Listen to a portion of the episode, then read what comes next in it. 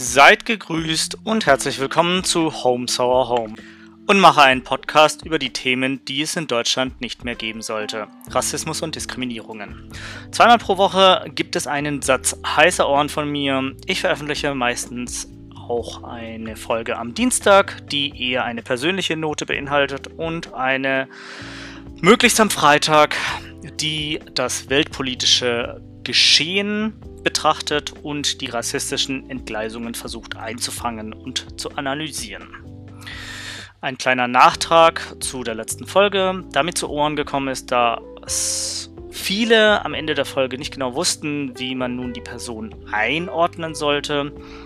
Da würde ich einfach mal sagen, einfach mal nachfragen.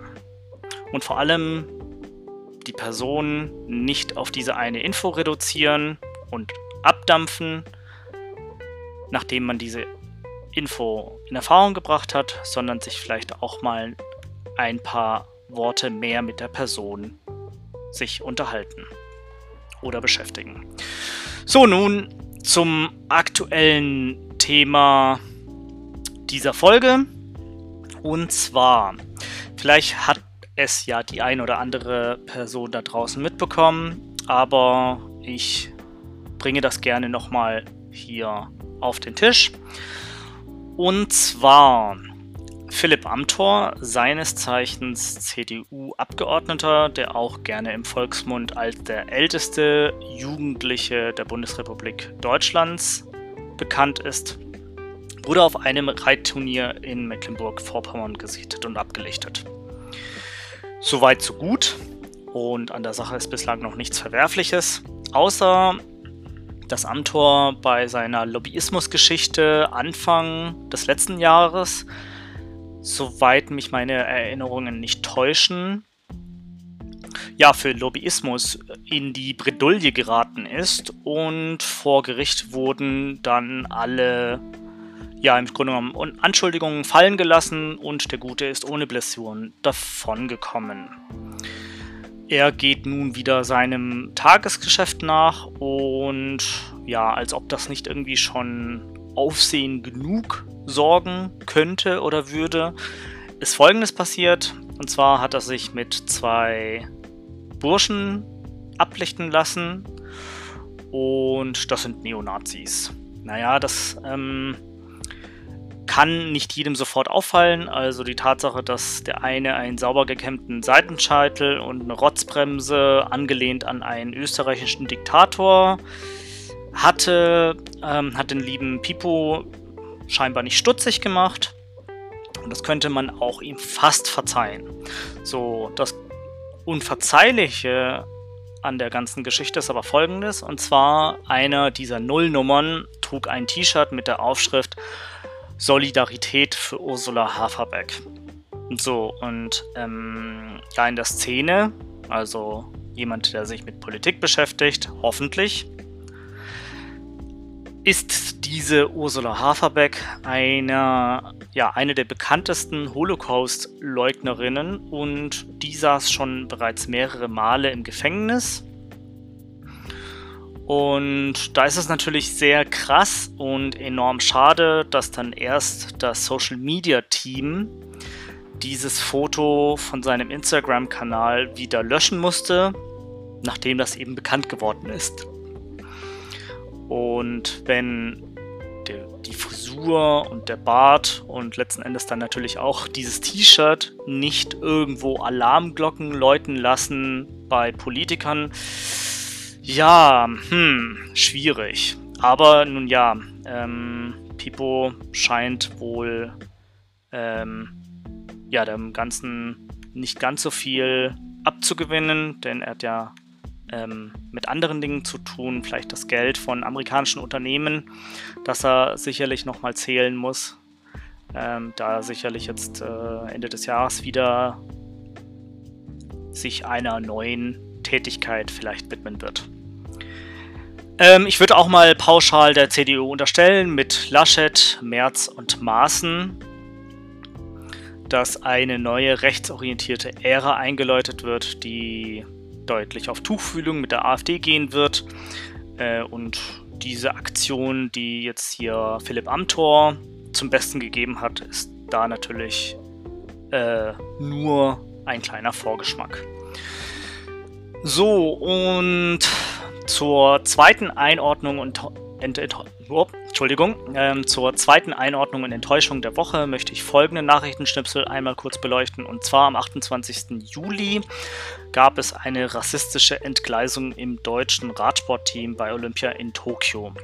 Patrick Moster, seines Zeichens Radsportdirektor für die deutsche Mannschaft, feuerte Nikias Arndt an. In der Live-Übertragung konnte man zweimal Folgendes hören, wie er rief. Hol dir dir Kameltreiber! Und ja, falls es der nicht gewohnte Zuhörer vielleicht erahnen kann, damit meinte er die afrikanischen Mannschaften, die vor Nikias Arndt lagen. Es ist nicht nur beschämend, dass man sowas live im Fernsehen hören muss, sondern es ist armselig, weil das Ganze keine Konsequenzen hat, außer einem selbstkritischen Gespräch und einer halbgaren Entschuldigung über irgendein Management.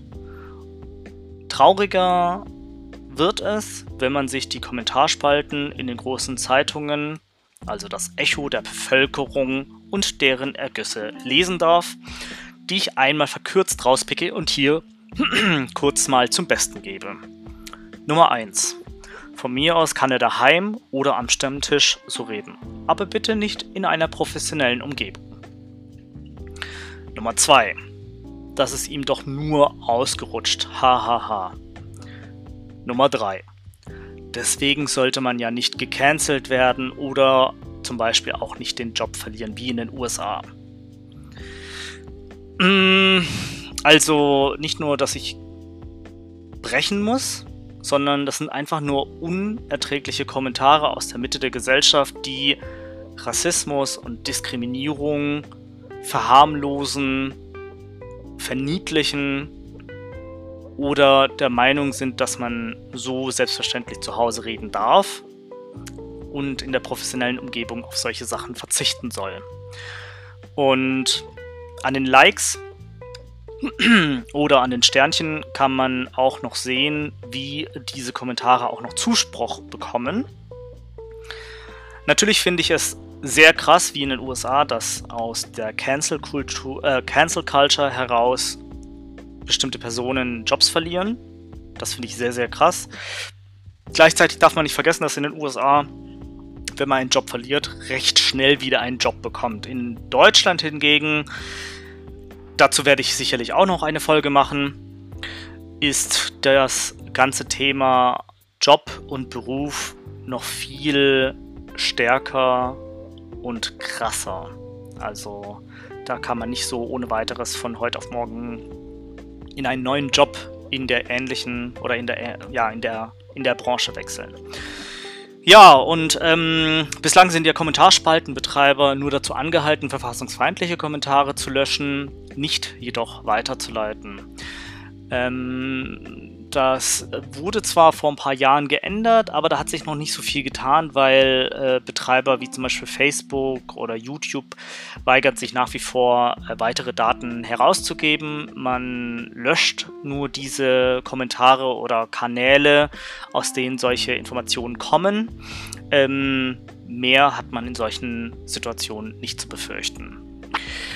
Und ja, ich finde es halt ehrlich gesagt super schade, dass diese, ja, also dass es keine Konsequenzen bislang hat. Also es wird einfach nur gelöscht und man tut so, als hätte es vielleicht diese Kommentare nicht gegeben oder man schweigt darüber hinweg oder ja, man sagt dann halt, oh, okay, es war ein Lausbubenstreich, ähm, hahaha, ha, ha, wird wohl nicht nochmal passieren.